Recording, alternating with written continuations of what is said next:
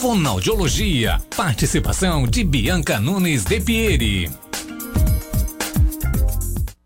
Oi, Bianca, tudo bem? Oi, tudo certo. Bom, Bianca, o tema de hoje do nosso quadro de fonoaudiologia é sobre as pessoas com a fenda lábio-palatina, é isso? É assim que se fala?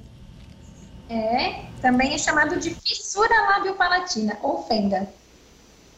Então, eu queria começar perguntando como é que a gente consegue estimular, ah, por exemplo, crianças ou pessoas que têm essa fissura, porque provavelmente, pelas fotos que eu pesquisei, é, essa condição ela deve provavelmente afetar a alimentação, também a fala. Sim, com certeza.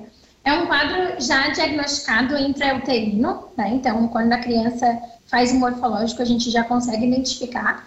É uma falhazinha um processo embrionário que acabou não fechando a boca, o nariz e muitas vezes o céu da boca completo, né? Então existem as fendas que é só lábio, existem as fendas que é lábio e palato, existem as fendas que têm também outros comprometimentos.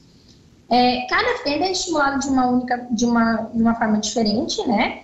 Mas a estimulação da fono ela é, é incluída na equipe multidisciplinar. Quando a gente trabalha com a fenda lábio-palatina, a criança vai, vai ter que passar por cirurgias, então ela vai ter um acompanhamento multidisciplinar, que engloba vários profissionais, sendo eles o fonoaudiólogo, um cirurgião plástico, um otorrinolaringologista, é, engloba também um odontopediatra, né, para que tudo isso a gente consiga fechar da forma certa, da forma correta, é, a gente consiga acompanhar tanto a audição quanto a fala da criança, quanto a deglutição, porque sim, a fenda lábio-palatina ela interfere nos três sistemas do fonoaudiólogo, né? Na audição, na fala e na alimentação, que é na deglutição. Então a gente tem que trabalhar de uma forma bem ampla. Por que, que interfere na deglutição, na, na audição, Bianca? Porque o nosso nariz liga com o ouvido. Então, se eu tenho uma passagem direta né, dessa comida, desse leite, acaba em alguns momentos a comida, o alimento passando para o ouvido, causando algumas infecções, é bem comum ter otites, né? Então a gente tem que acompanhar para ver se a criança está escutando bem, que faz é, uma grande diferença na hora de conversar, na hora de estimular a fala. E Bianca, é, existe então... uma causa para essa condição, para essa doença? Então, geralmente dizem que é fatores genéticos. Uhum. Não tem algo, é, ah, algum trauma, alguma situação assim não, é uma falha no sistema embrionário, né? Que acaba não fechando ali a boquinha completa e a criança acaba nascendo com a fenda lábio-palatina ou a fissura lábio-palatina. Certo.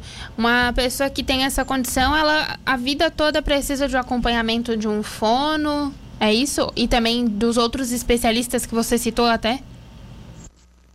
Então, nem sempre. Eu acho que é mais comum a gente acompanhar até a primeira infância, seis anos, que é onde todas as cirurgias necessárias já foram realizadas, onde já está havendo as trocas dos dentes, onde a criança já, já passou pela estimulação de fono, de fala, de deglutição. E em alguns casos, nos casos mais graves, a gente tem que ir acompanhando. Mas é, é prognóstico para uma vida normal, né? Sem nenhuma interferência. Em alguns momentos, a gente pode identificar é, em pessoas com a cicatriz da fenda lábio palatina é, uma voz mais fanha, uma voz mais anasalada, por conta de, uma, de um fechamento da úvula, né? Que é o sininho lá atrás que a galera chama.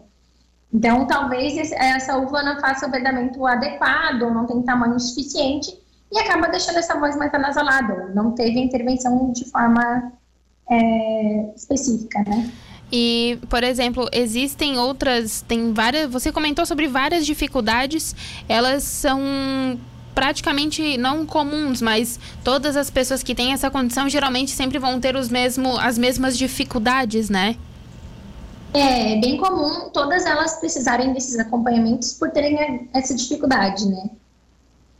E, então é bem comum a gente precisar do dentista, do fono, do cirurgião plástico nessas condições.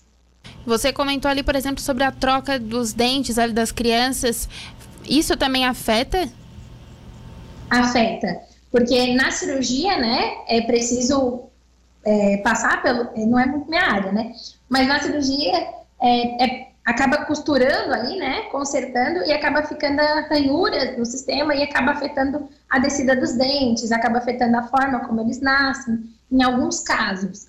É, depende muito de cada pessoa. Certo.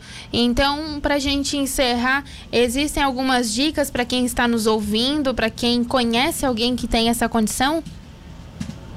Então, para quem conhece alguém que tem essa condição, a melhor dica que eu tenho para dar é seja empático, né? Ajude o próximo, evite é, risos, chacotas, enfim, porque essas pessoas crescem em alguns momentos. Elas relatam algumas questões de bullying, etc., né? Por às vezes ter uma voz mais diferenciada ou ter uma cicatriz. Então, mais empatia. E recomendo para os pais que estão passando por essa fase inicialmente é, procurarem os acompanhamentos para darem a melhor possibilidade para as crianças nesse primeiro momento, para que elas consigam ter bons prognósticos na vida adulta.